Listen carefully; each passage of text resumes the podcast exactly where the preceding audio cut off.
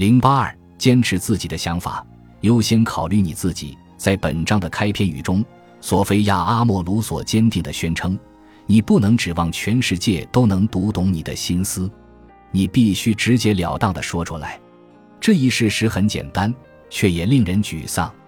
不过，巧妙地把自己的心思表达出来也很重要。很多时候，由于我们心中的消极偏见，我们会把注意力集中在我们不想要的东西上，而不是我们真正想要的东西上。很多时候，我们知道自己想对某种情况产生不同的感觉，但却并不清楚我们到底想要什么。